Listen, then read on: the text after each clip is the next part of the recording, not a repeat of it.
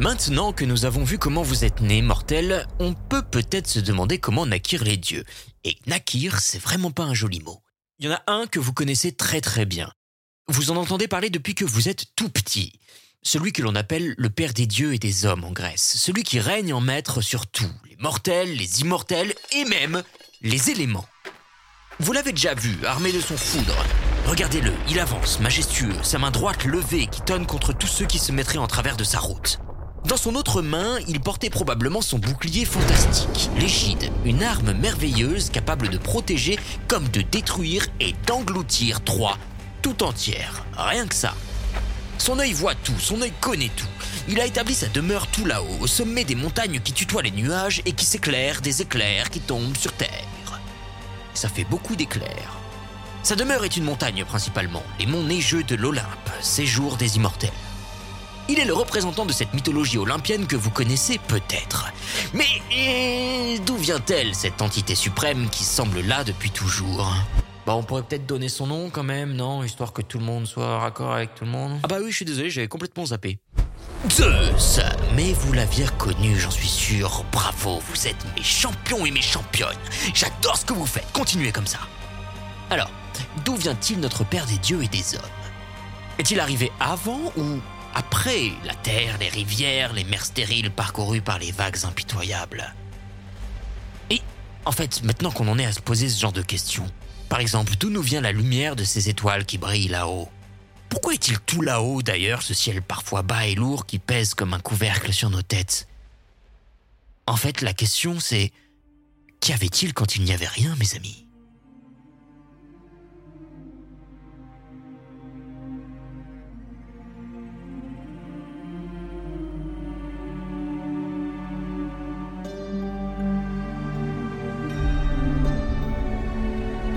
Salut à tous et à toutes, c'est Quentin Casier comme un casier, et vous vous apprêtez à écouter le quatrième épisode de Fable, consacré aujourd'hui à l'histoire du cosmos dans la mythologie grecque. Et ça, c'est pas rien, croyez-moi. Alors je vous conseille de prendre des notes si vous voulez pas être perdu au bout de 5 minutes. et non, je rigole. On va essayer de rendre tout ça limpide, mais accrochez-vous quand même parce que ça va dépoter, mes petits potes. On va entamer une petite série sur l'accession au pouvoir de Zeus. Parce que la dernière fois, j'étais sous la douche et je me demandais s'il était arrivé avant l'œuf ou après la poule, le fameux père des dieux. Au moins cette fois, on sera fixé et on va le faire ensemble. Allez, c'est parti.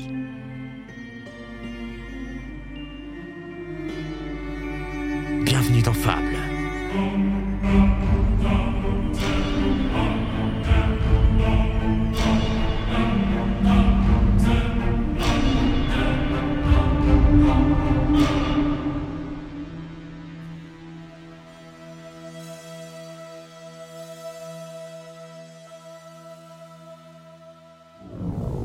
Le premier qui naquit fut Chaos, le vide, gouffre béant, instable.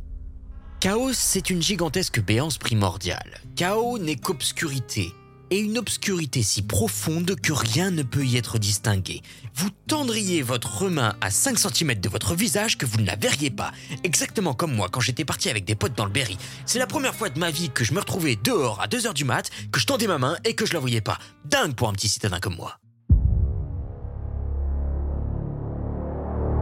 Chaos est donc une chute vertigineuse, confuse, sans fond, une entité sombre prête à tout engloutir, informe, qui est tout en étant rien. Et, au début, il n'y a que lui. Ou qu'elle. On verra pourquoi. Peut-être était-il visionnaire, nos chers Grecs, puisque de ce rien, de ce trou béant dans l'univers, peut-être dans un grand boom, va surgir son exact opposé, Gaïa, la Terre, à la vaste poitrine, stable, elle. Contrairement à Chaos, elle a une forme bien distincte. Elle est limitée dans l'espace. Elle est visible, palpable, comme le sol que vous foulez chaque jour. Comme si elle existait vraiment. Finalement, elle est ce sol sur lequel immortels et mortels pourront marcher. Ce sol d'ailleurs n'est pas juste une vaste étendue horizontale. Non, non, non, non, non, non, non. Puisque ce sol va s'élever vers le haut par les montagnes, par exemple, qui la constituent, mais également vers le bas, dans d'infinis souterrains. Beaucoup se posent encore la question du nom de ces souterrains d'ailleurs. Qu'est-ce qui est au plus profond de la Terre? Le chaos toujours, cette divinité originelle auquel la Terre s'attache pour ne pas tomber? Tomber dans quoi? On ne sait pas, mais tomber? Ou bien peut-être déjà, en son sein, Gaïa, la Terre, porte une nouvelle entité primordiale. terrible, brumeux, humide, aux routes profondes dans laquelle personne ne souhaite jamais mettre un seul pied. Le Tartare.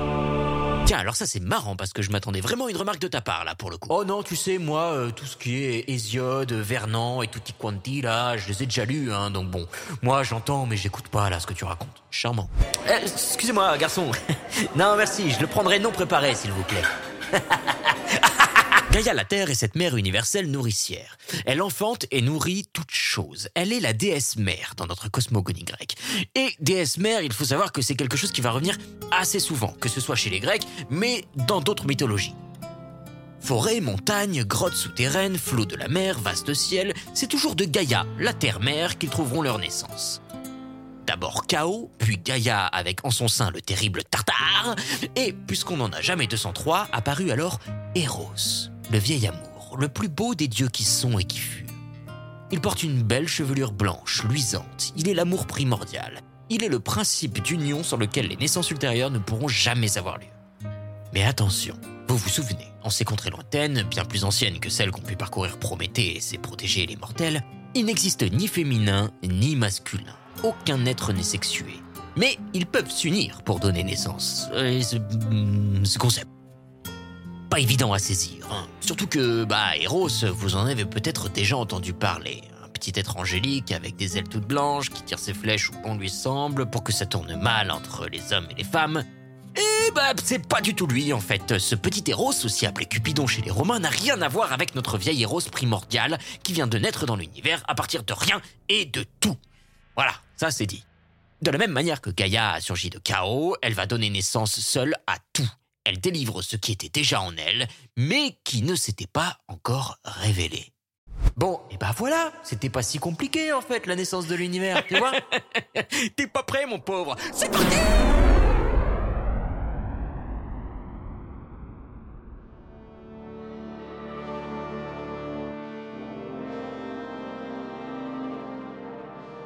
Du vide, de la béance, chaos, naquirent alors les rêves, Erebos et la nuit, Nux. Ereb, divinité primordiale et infernale, c'est le noir absolu, total, qui ne peut jamais laisser passer la lumière, vous l'aurez compris. La digne descendance de Chaos. Nux, la nuit, pas la crème de jour, elle est en fait le contraire du jour. C'est uniquement ainsi qu'on peut la définir, et c'est complètement paradoxal puisque le jour n'existe alors même pas à l'heure où je vous parle. En fait, si, à l'heure où je vous parle, il existe, mais pas à l'heure à laquelle je vous parle de ce moment-là. Vous avez compris, j'en suis sûr. Donc, la nuit existe, le jour non, mais sauf qu'il n'y a quand même pas de nuit sans jour. Ah ouais, effectivement, j'étais pas prêt là. Tu m'expliques aussi comment une S, là, tous tes machins primordiaux infernaux? En fait, on pourrait assimiler ça à de la parthénogénèse le principe selon lequel un être donne naissance à un autre être à partir de lui-même. Mais c'est pas tout à fait ça, puisque en fait, théoriquement, la parthénogénèse, telle qu'on la définit, concerne uniquement les gamètes femelles. Or, nous, on aura des êtres masculins qui le feront, mais surtout, là, pour le moment, il n'y a ni féminin ni masculin. Euh, hmm. Nous voilà dans une belle panade. Ouais. Ce que je te propose, c'est qu'à la place de parthénogénèse, du coup, on parle de naissance par pouloulou. Pouloulou. De la nuit seule, comme si elle taillait ses enfants dans son tissu nocturne par pouloulou, naît alors le jour, éméré, autrement dit, la lumière du jour, pour que Nux, la nuit, puisse être ce qu'elle est. Bah ouais, sinon elle n'est rien. Et n'être rien, ça, c'est triste. Depuis que l'espace a pu s'ouvrir, je crois que vous pouvez le constater par vous-même 365 fois par an, Nux, la nuit, et Éméré, le jour, peuvent se succéder sans jamais se rencontrer. C'est beau, hein? C'est le cycle de la vie. Ce cycle éternel, la ronde infinie, c'est l'histoire de la vie. Puisque la nuit et le jour s'opposent, il fallait bien que l'obscurité, Erebos, l'Ereb, le noir absolu donc, est également son opposé. Car si on y réfléchit, Hmm, qu'est-ce que c'est que l'obscurité? L'état actuel de mon cœur. Peut-être, mais surtout l'obscurité, c'est l'absence de lumière. Et oui, sans lumière, pas d'obscurité. Nux, la nuit, donnera donc naissance à l'éther, aether en grec, aussi appelé la lumière éthérée. C'est en fait la partie du ciel où il n'y a jamais d'obscurité. Une lumière si vive que jamais l'obscurité ne peut s'imaginer s'y immiscer. Elle sera toujours transpercée par cette lumière céleste. C'est hyper puissant ton machin là, parce qu'en fait, j'aime réfléchir, j'aime réfléchir. Et en fait, de chaos sont nées deux divinités que je susnommerai nocturnes, puis de ces deux divinités nocturnes sont nées deux divinités lumineuses. C'est hyper oxymorique comme situation. Méfie-toi toujours des mots que tu maîtrises pas. Reste sur Groot, c'était bien Groot. Gaïa, la Terre de son côté, enfanta seule le ciel peuplé d'astres le ciel étoilé qui est égal à elle, afin qu'elle en soit exactement recouverte, sans en oublier une seule parcelle. On le nommera Uranos, qui vous fera très certainement penser à Uranus. Le monde est tout petit, hein. moi ça me faisait plutôt penser à Anne. Il est de la même taille que Gaïa. Il est son exact semblable. Alors, tout naturellement, Uranos s'allonge sur Gaïa. À eux deux, ils forment désormais un tout, puisqu'ils créent différentes strates de l'univers. Un plancher terrestre et une voûte céleste, qui se correspondent parfaitement. Mais Gaïa ne s'unit pas tout de suite à Uranos, qui pourtant la couvrait tout entière. D'abord, d'elle seule jaillirent les hautes montagnes, les Auréas, refuge de nymphes qui vivront en haut de ses gorges. Puis elle donna naissance à une troisième divinité, l'abîme, le flot marin, Pontos, Pontos est l'exact opposé de sa mère, puisqu'il n'est que liquide, et il va compléter sa mère en s'insinuant en elle, la délimitant alors sous forme de vaste étendue d'eau qui entoure les terres sèches. À sa surface, Pontos, la mer, est lumineux, comme Gaïa, mais en son fond, il vous suffit de plonger à quelques mètres dans ces eaux glaciales, et alors, Pontos devient extrêmement sombre, comme si plus vous descendiez, plus vous vous rapprochiez de chaos.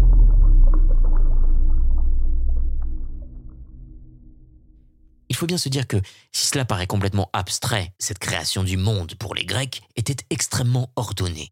Et en l'absence d'explications scientifiques, cette cosmogonie que nous sommes en train de gestionner ensemble permettait justement l'explication personnifiée de phénomènes naturels observés chaque jour, mais inexplicables jusque-lors.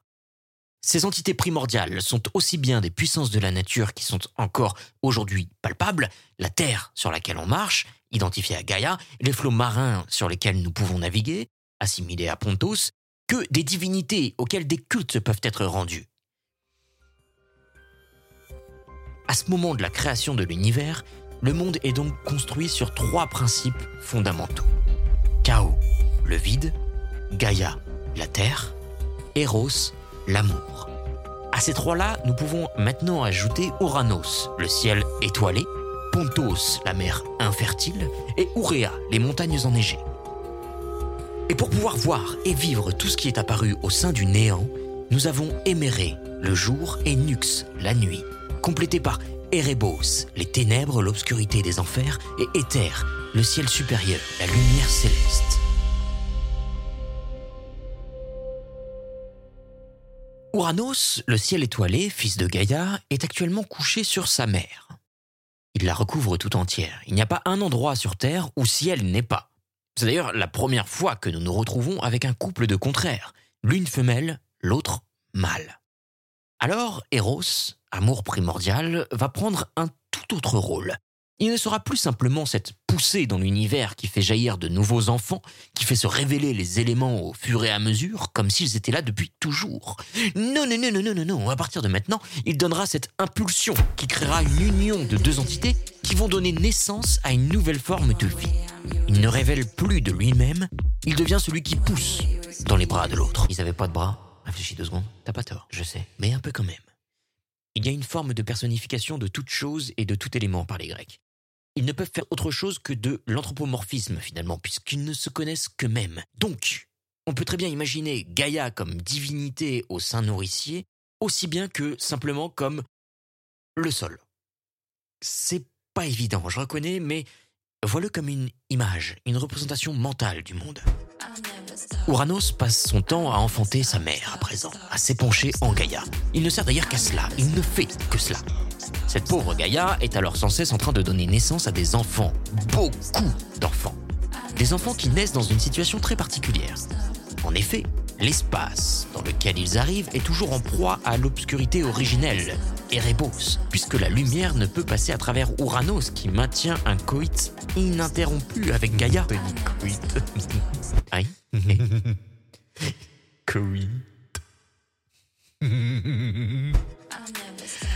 Ce père maléfique, Uranos, retient donc ses propres enfants dans les replis de la Terre. Il leur est impossible de voir la lumière. Plus rien ne s'oppose à la nuit. Ils errent dans l'obscurité la plus totale pour une nuit éternelle. Ces enfants. Mais qui sont-ils ces enfants? On les appelle les titans, littéralement ceux qui habitent dans les cieux. Et c'est assez drôle parce que pour le moment, ils n'habitent nulle part. Le premier enfant d'Uranos, le ciel, et de Gaïa, la terre, est Okeanos, l'océan qui bouillonne. Alors attention à ne pas confondre avec Pontos. Non, Okeanos est un titan. Il est en fait un titan un peu particulier, lui, pour le coup, parce qu'il est une ceinture qui entoure tout l'univers, qui coule en cercle, et qui, là où Pontos délimitait simplement les terres sur lesquelles nous allons pouvoir vivre, Okeanos, lui, coule en cercle et délimite le monde entier. Il en est d'ailleurs la fin et le commencement. Il est ce qu'on appelle le fleuve cosmique. Après Okeanos, le premier titan, vinrent Koeos, Krios, Japé, Hyperien, Theia, Rhea, Thémis, Mnémosine, Phoibé au diadème d'or et Tétis l'adorable. Si vous avez déjà écouté les trois premiers épisodes de Fable, et je suis sûr que vous l'avez fait, et rien que pour ça, je ne pourrai jamais assez vous remercier. Vous êtes vraiment des gens formidables, et je sais que c'est faux. Alors c'est pas grave parce que vous pourrez l'écouter juste après cet épisode. Mais si tout s'était arrêté là, le cosmos aurait alors une allure bien différente de celle que nous lui connaissons. Il fallait bien un dernier titan, le plus terrible des titans. Chronos, Horus Retorse, au pensif fourbe, le pire des fils, et lui pour le coup vous le connaissez aussi. Six titans, six titanides. Une fois les titans arrivés dans le sein de Gaïa, Uranos bah, continua à s'abandonner. Alors vinrent d'autres puissances primitives, les cyclopes, dont l'âme est remplie de superbes, Stéréopès, Éclair, Brontes, Tonnant et Argès, blanc brillant. Des drôles de noms, vous en conviendrez, mais c'est comme ça qu'on les appelait. Ils sont trois. Ils seraient en tout point semblables à des dieux célestes si et seulement si un léger détail. Ils n'avaient pas au milieu du front cette pupille unique, cet œil en forme de cycle. C'est d'ailleurs de là que vient leur nom. Pa, personne n'avait vu venir celle-là. Cycle, cyclope. Wouh Ils sont régis par la vigueur, la violence et l'art. Oui, souvenez-vous, au sens d'artisans du tonnerre qui gronde. La foudre est leur métallurgie. Ils peuvent illuminer la terre de la fulgurance de leurs éclairs, c'est ainsi qu'ils ont d'ailleurs une vue incroyablement puissante, perçante, et leur œil, même s'il est unique, est foudroyant. En plus de ces cyclopes vinrent au monde les hécatonchires. Allez, on parie qu'ils sont trois eux aussi. Franchement, le peu d'imagination, quoi, sérieux. Non, c'est faux, ils sont... Ils sont 300 bras. Sans bras chacun, j'imagine. Donc ils sont trois. Damned. Eux se nomment Briare, Kotos et Gies. Trois immenses fils, insolents. Et ils avaient effectivement chacun 100 bras redoutables et, tant qu'à faire, 50 têtes qui couronnent leur corps vigoureux, immense, à la carrure impressionnante. Des êtres monstrueux, d'une taille gigantesque. Ces êtres-là, les hécatonchires, représentent eux la force brutale, une capacité de vaincre, une puissance physique démentielle, car ils sont 300 bras à eux trois, une armée entière. Attends, attends, attends. 300 bras Tu te rends compte la différence que ça peut faire dans une bagarre? Est-ce que déjà tu sais ce que ça fait 100 bras, Larmina? Hmm. Gaïa crie du dedans. Elle hurle, sanglotante, étranglée par Uranos, le ciel étoilé. Elle conçut alors une ruse perfide et sournoise. Je vous pose la question. Quoi de plus coupant que l'acier?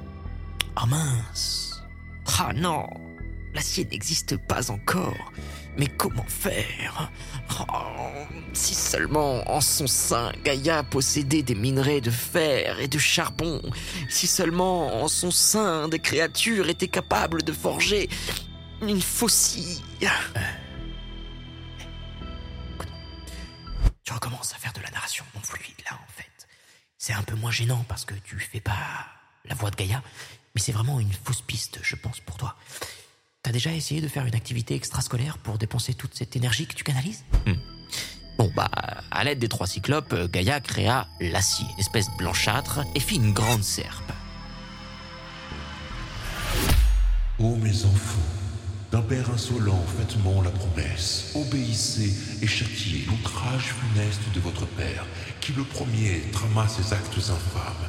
Révoltez-vous, mes enfants, pour moi, votre pauvre mère. Un frisson de peur parcourt les replis de Gaïa. Tous ces enfants restent de marbre et personne ne dit mot. Même les cyclopes à l'œil perçant, même les hécatonchires aux 100 bras, personne ne bouge le petit doigt pour venir à l'aide de leur mère. Et rien de plus normal. Ils et elles sont terrifiés par Uranos, ce père tyrannique, devenu, en fait, le premier souverain de l'univers. Il est immense, il est aussi grand que Gaïa, rendez-vous compte. Comment le vaincre? Il a même réussi à assujettir la mère nourricière. Que peuvent-ils faire, eux, qui ne connaissent même pas la lumière de jour? Tout le monde se tait. Tout le monde attend. Tout le monde, sauf le grand Chronos ruses retorses qui répond à sa mère. Mère, je t'en fais la promesse. C'est moi qui accomplirai l'acte, sans respecter le nom ignoble de notre père qui le premier trama ses actes infâmes. Eh, c'est marrant, il répète la fin de la phrase de sa mère. Ouais, c'est pour le côté grandiloquent, le spectacle. Euh, le show, quoi. Du théâtre. C'est du théâtre que tu devrais essayer de faire le mercredi après-midi. T'arrêterais d'embêter tout le monde avec tes histoires comme ça. Il n'embête personne. C'est trop marrant à faire. Gaïa, donc, lui donne cette serpe à la dent acérée et lui révèle tout le piège qu'elle fomente. Une fois cela fait, Chronos part se cacher dans les méandres de la Terre et patiente. Ah, tu nous figures la patience là. Il n'aura pas à patienter trop longtemps notre Chronos héroïque. Comme à son habitude, Uranos, le ciel, se serre sur Gaïa, amenant une nuit encore plus sombre que celle que nous connaissions jusque-là. Il s'étale sur tout le corps de la déesse, il désire ses caresses, ardemment, et se glisse en elle, dans la contrainte. Son fils, embusqué dans le ventre de sa mère, tend la main gauche pour saisir le sexe de son père en action, et de la droite, d'un gigantesque coup de serpe à la dent acérée. D'un coup vif et sec, le sexe de son père est tranché et Chronos le jette immédiatement derrière lui par-dessus son épaule, sans se retourner, comme dans un film de Michael Bay.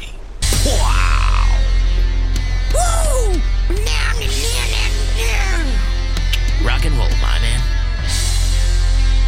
On imagine le cri terrible d'Uranos à cet instant, qui, immédiatement se retrouve détaché de Gaïa la Terre et, comme aspiré par une force invisible digne d'une scène tarantinesque, part se fixer tout là-haut, au plus haut, au-dessus des plus hautes montagnes. Et il n'en bougera plus, ce ciel étoilé. Il deviendra le toit, le plafond du monde. Alors, où que vous soyez, vous pouvez contempler le ciel, ses nuages et ses plus belles étoiles. Bah, là, tout de suite, après ce que tu viens de me raconter, tu vois, j'ai plus trop envie de mater les étoiles filantes le soir dans mon transat au bord de la pistoche tout d'un coup. Ah bah oui, mais eh, à un moment, euh, voilà, faut dire les choses. Hein, euh, quick, euh, a plus d'isile, papa. Et puis voilà. Chronos permet donc la séparation du ciel et de la terre. Autrement dit, il ouvre l'espace qui permet à tout ce que la terre produira de vivre et de prendre forme. Enfin ce qui est tout de même assez beau dans toute cette scène sanguinolente, et un peu gore, hein, disons-le, hein, euh, on peut dire les choses là, je pense, c'est d'imaginer que les gouttes de sang s'échappant du trou béant de l'entrejambe d'Uranos et qui tombent sur l'herbe fraîche de cette première matinée, la première du monde, eh bien ces gouttes de sang préfigurent le rougeoiement de la première aurore aux doigts de rose, comme dirait l'autre. La vie ne sera plus une longue et pénible nuit. Le ciel sera maintenant parfois faiblement illuminé de quelques astres qui nous permettent de nous orienter dans la nuit, et parfois plein de ce feu qui fait la lumière chaque jour. Alors le jour s'est levé, sur une étrange idée, sauf que cette fois personne n'a rêvé. Le premier jour, éméré, succède alors à la nuit, Nux, et le cours de l'histoire va pouvoir reprendre. Le temps est débloqué. Showtime Si dans cet espace libéré, entre la terre et le ciel, le jour et la nuit se succèdent, que sont devenus l'éther et les ces deux entités primordiales? Éther, cette lumière absolue, totale, céleste, est et sera la lumière divine, celle qui est au-dessus du ciel. Elle ne s'éteint jamais. Dans l'éther brillant, les dieux vivent. L'Éreb, quant à lui, est une obscurité permanente. Alors, quoi de mieux que de l'envoyer sous terre, dans le Tartare, là où il régnera en maître, là où les dieux du monde d'en dessous vivent, et là où sont envoyés ceux qui ont commis l'irréparable. Au-dessus d'Uranos, l'éther. Entre Uranos et Gaïa, le jour et la nuit. Au-dessous de Gaïa, l'Éreb.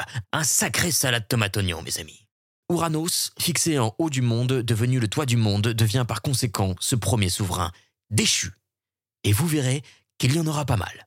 Alors mes amis, là vous vous dites c'est super parce que du coup le méchant il a été puni. Oui, mais une petite leçon, un petit conseil de vie. Retenez bien ça.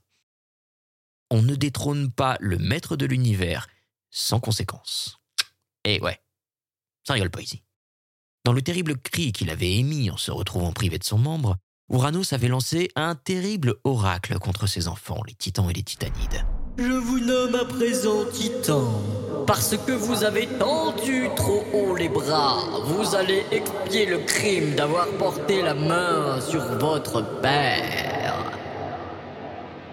Euh, ouais, en fait, je me rends compte que euh, au bout d'un moment, je vais plus avoir de voix à faire et ça va vite sombrer dans le ridicule. Heureusement, Uranos, il va plus trop parler. Donc, euh, au moins là-dessus, euh, j'aurais plus trop la refaire, je crois.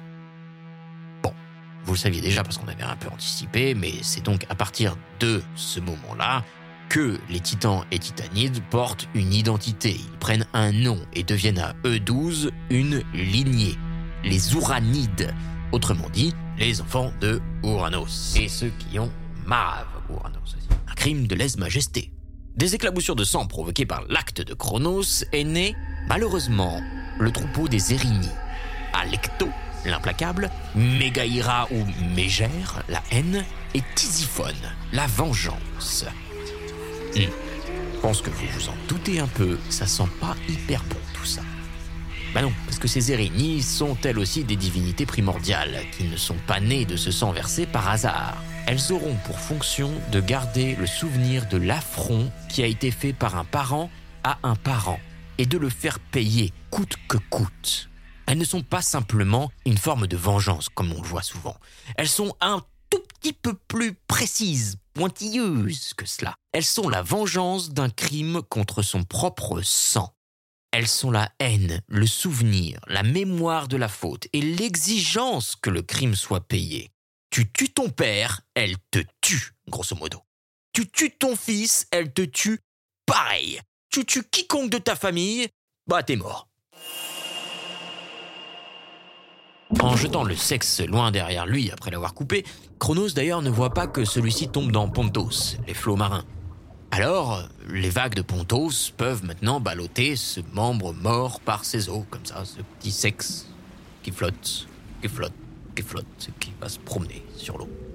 Oui, mais ce que Chronos n'avait pas prévu, c'est que dans l'onde tourbillonnante, en voguant par les flots, ce membre de chair laisse jaillir une affreuse écume qui se mêle à la mer. Et alors, une jeune fille se forma. Une déesse née de la mer et de l'écume, près de l'île de Cythère, et qui va continuer son voyage jusque l'île de Chypre. Pudique et belle, la déesse aborde cette île pleine de sable et de cailloux. Fait absolument incroyable pour cette terre rocheuse où il n'y a vraiment que du sable et des cailloux, alors qu'elle pose un pied sur terre, de l'herbe sous ses pas délicats poussés, ainsi que des fleurs aux mille parfums. Vous l'aurez deviné, pas non. Moi j'ai arrêté de suivre quand t'as dit Nux, crème de jour. Je suis resté keblo là-dessus et franchement pas ouf quoi. Elle est Aphrodite, née de l'affreuse rosée. Certains l'appelèrent Cythérée à la belle couronne à cause de l'île de Cythère à côté de laquelle elle prit forme. Pourquoi Aphrodite, vous me direz Eh bien tout simplement parce qu'elle est née de l'aphros, en grec sperme ou écume. Et dite parce que, bah dite, voilà, hop là Aphrodite ne va pas seule, puisque désir, Himéros et amour, Eros, lui firent escorte. Eros, le vieux papy pervers du début de ton histoire? Non. Et puis en plus, il est pas pervers, il est la représentation de l'union primordiale. Mhm. Pour moi, c'est un vieux voyeur qui fait sauter ses enfants sur ses genoux. hein. Euh, en tout cas, ici, on parle plus de l'héros primitif, non, non. Mais bien du petit héros. Amour, ce jeune dieu qui suscite l'union des deux êtres dans un jeu érotique qui suppose une stratégie amoureuse, souvent colérique et jalouse, pour en faire naître un troisième, qui sera leur prolongement. Vous savez, on le voit, lui, pour le coup, souvent associé à ses petites ailes avec son arc. Super Ah, On adore les héros, visiblement. On passe d'un vieux peur à un petit adolescent en chien, quoi. Hmm, certains disent qu'il est le fils d'Aphrodite. Euh, personne, malheureusement, ne peut le prouver. Mais on aura l'occasion d'en discuter plus en profondeur. Mec, franchement, fais gaffe quand même sur des sujets comme ça. Hein De quoi? T'avais remarqué, toi, que Eros, ça ressemblait à érotique? Ouranos, après cette ultime naissance, involontaire, continuera à faire naître la vie. Cette fois-ci de plus haut. Bah oui, en faisant tomber la pluie sur Gaïa, il permet à toutes les plantes et autres formes de vie nécessitant l'eau qui tombe des cieux de se développer. Ce sera d'ailleurs la seule chose qu'il pourra faire maintenant, ce loser. Le monde semblait donc maintenant bien ordonné. Et ouais, ça fait beaucoup de noms que je viens de vous donner là, mais c'était un peu nécessaire quand même pour qu'on puisse comprendre comment fonctionnait ce cosmos selon les Grecs.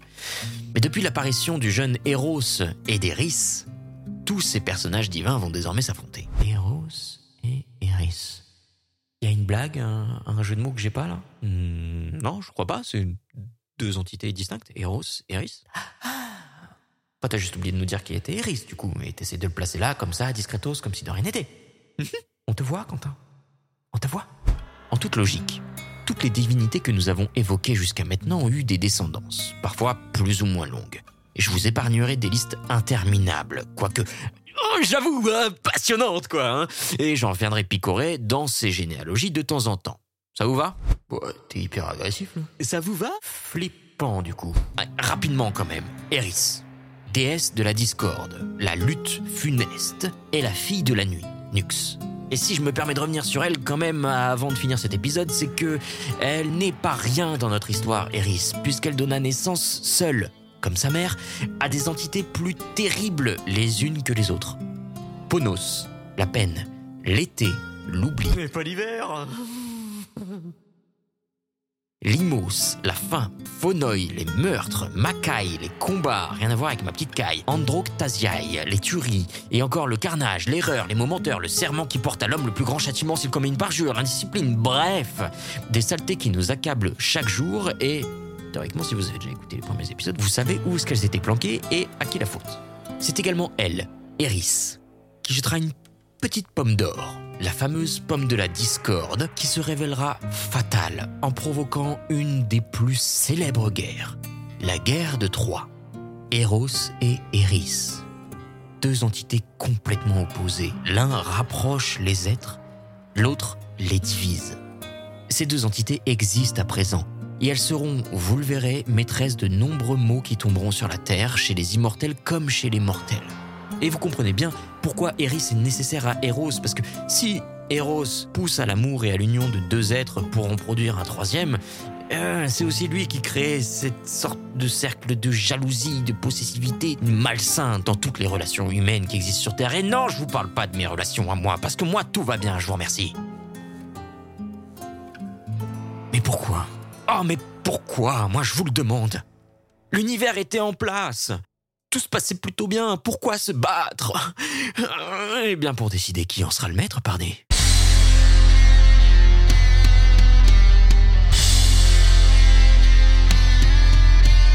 Merci beaucoup d'avoir écouté ce nouvel épisode de Fable. Vous pouvez trouver davantage d'épisodes de Fable sur Spotify, Apple Podcasts, Deezer ou votre plateforme de podcast favorite. Encore une fois, si notre travail vous plaît, n'hésitez pas à vous abonner pour recevoir une notification à la sortie du prochain épisode. Et surtout, dites-nous ce que vous en avez pensé en laissant un commentaire où que vous nous écoutiez. Cela nous permet aussi de gagner en visibilité, de toucher encore plus d'auditeurs et d'auditrices, et surtout de savoir ce que vous, vous en pensez. Nous vous sommes reconnaissants de nous permettre de faire ce que nous aimons, alors si vous le souhaitez, écrivez-nous. Et s'il y a des histoires qu'il vous plairait d'entendre, faites-le nous savoir.